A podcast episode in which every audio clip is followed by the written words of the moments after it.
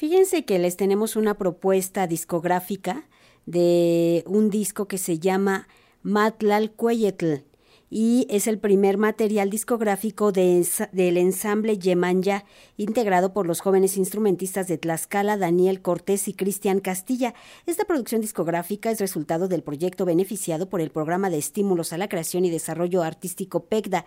Integra música tradicional con elementos contemporáneos, obras del siglo XX y música nueva. Vamos a platicar con Cristian Eric Castilla, quien nos va a hablar precisamente de este material, una propuesta artística integral. Cristian, ¿cómo estás? Hola, Verónica, muchas gracias, ¿todo bien? Oye, pues háblanos de este disco que nos da y nos revela un amplio panorama de la música tlaxcalteca. Matlal Cueyetl es el título.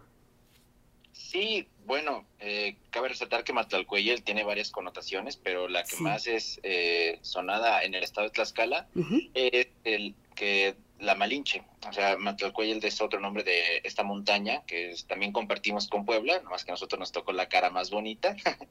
y es, eh, también eh, tiene otra connotación que es la diosa del agua de los tlaxcaltecas. También tiene otra donde fue una mujer que hubo un asesinato por ahí. En fin, este, hay muchas connotaciones de este nombre, pero la que más usamos nosotros es la de la montaña y la de la diosa del agua de Tlaxcala. Cristian, háblanos de esta música tlaxcalteca, cuáles son sus características que finalmente reúne historia, cultura, tradiciones, lugares, sonidos, por supuesto. Claro, eh, pues todo esto parte con la pregunta de a qué suena Tlaxcala. Eh, eh, esta pregunta nos llevó a una amplia investigación de saber cuáles son las músicas que suenan en nuestro estado y a través del tiempo, porque hay muchas propuestas que no obviamente no caben en un disco, pero es el primer paso para decir, bueno, existe toda esta música tlaxcalteca y que algunas de estas desgraciadamente no han tenido la oportunidad de ser grabadas o, bien no han tenido la, suficiente difusión. Eh, todos los estados son reconocidos por sus tradiciones, como sabemos de, de Veracruz con su son jarocho, Puebla con sus chizones, toda la región de la Huasteca, pero Tlaxcala a veces en ese sentido le ha faltado más difundir su música con tradición, cultura, como acabas de mencionar. Y es por esa razón que este disco busca responder a esa pregunta con tres partes que la que lo conforman. La primera es la parte tradicional, en donde ahí se puede encontrar música que tiene un símbolo eh, muy fuerte. La primera es eh, los lanceros o los danceros, que es son los huevos de Tlaxcala, lo cual, híjole, es una referencia grandísima que no me daría tiempo de explicar, pero básicamente se hace en el carnaval y es una burla todo. Nace desde el siglo XVIII. Bueno, hay algunas teorías, hay muchas teorías, pero una de esas es que nace en el siglo XVIII aquí en Tlaxcala. También está el jarabe tlaxcalteca, que es la combinación de muchas danzas eh, de diferentes regiones del estado, que se combina para hacer una obra más grande.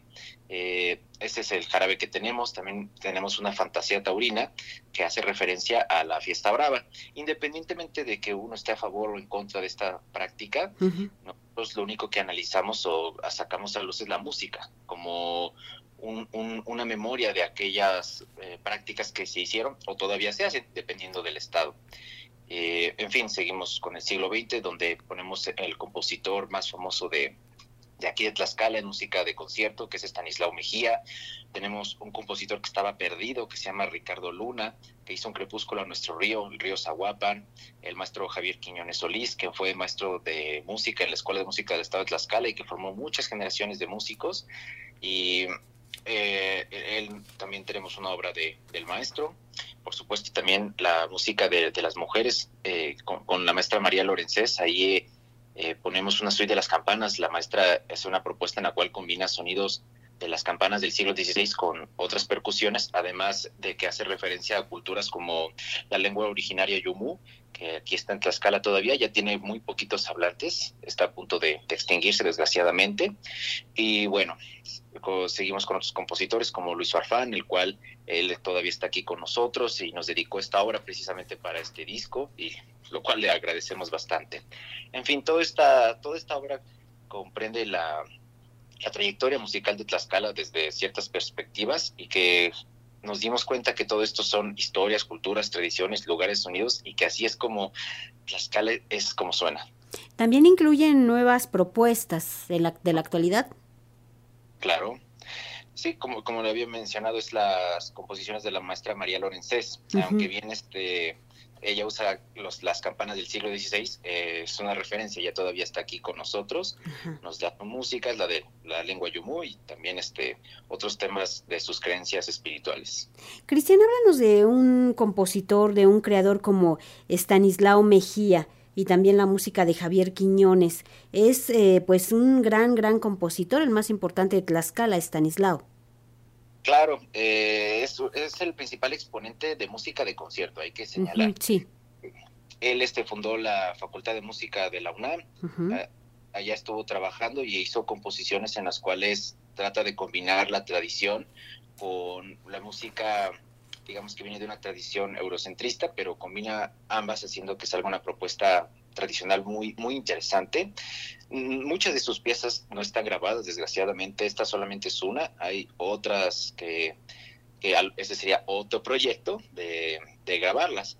Y bueno, el maestro Javier Quiñones Solís eh, fue mi maestro incluso de música. Él ya no, ya no está con vida, desgraciadamente. Se despidió de nosotros hace como cuatro o cinco años. Eh, estuvo aquí en Tlaxcala durante toda su vida. Bueno, nació en la Ciudad de México, pero la mayor parte de su vida la pasó aquí en Tlaxcala, fue parte de los fundadores de la Escuela de Música de aquí del estado y creó mucha música que también desgraciadamente estando en vida no, no se grabó. Ahorita ya se empieza a grabar toda la música que nos dejó el maestro, pero pues bueno, todavía igual hay muchas cosas que podrían sonar de él que todavía ni siquiera se han dado a la luz, todavía las sigue teniendo la familia y las va publicando poco a poco. ¿Cuál es el reto de adaptar eh, alguna de esta música a la guitarra? Que sea idiomática, porque, por ejemplo, con la, la, obra de María Lorenzés, pues todo es percusiones, ¿no? Y nosotros con guitarra, y, pues tuvimos que recurrir a muchos recursos técnicos, como ese golpear las cuerdas para que suene un poquito parecido al pandero, eh, hasta tuvimos que soplar, porque lleva palo de agua la, la, la obra original y nosotros pues se nos ocurrió para hacer ese efecto que la maestra quiso referenciar el aire, pues nosotros soplamos, hacemos un silbidito así como si fuera el aire. Eh, muchas de, estos, de estas cosas pues es explotar todo lo que pueda tener la guitarra para que fuera lo más idiomática posible a la original. ¿Cuánto tiempo les implicó hacer la producción de todo este material y la selección que mira que debió ser muy minuciosa?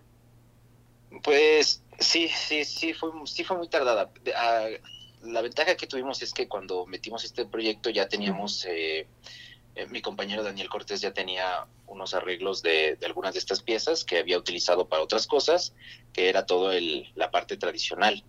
Entonces, pues eso fue, pues digamos, ya está, pues vamos a usarlo. Ya bien, él eligió esas, esas obras por, porque son de las más famosas que suenan aquí en Tlaxcala. No es que sean las únicas, es que es de las más famosas.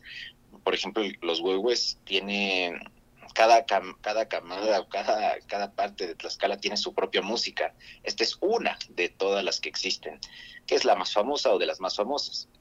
Y ya de lo demás, pues sí fue saliendo con mucho trabajo, pero toda esta producción nos tomó alrededor, si tomamos en cuenta desde que mi compañero hizo los primeros arreglos, como un año y medio Claro, hay que decirle al público dónde puede conseguir este material que tengan cerca esta historia de la música de Tlaxcala.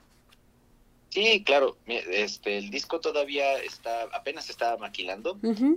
Estará listo en las plataformas de Spotify, Apple Music y YouTube a partir de, mediados de mayo. Supongamos que a partir del, del 15 de mayo ya estaremos en, dentro de una semana ya estará listo en todas las plataformas. Si no, aguántenos tantitos, búsquenos en nuestras redes de Ensamble Yeman ya, porque ya estaremos publicando cuando ya esté todo listo. Pero bueno, nosotros ya tenemos en mente que el 15 de mayo, o esperemos que a más tardar el 19, ya esté todo listo para las redes de, de streaming. Pues gracias, Cristian Eric Castilla, por platicarnos de su proyecto. Nos vemos próximamente. Muchas gracias, Verónica Romero. Gracias Hasta a ti. pronto.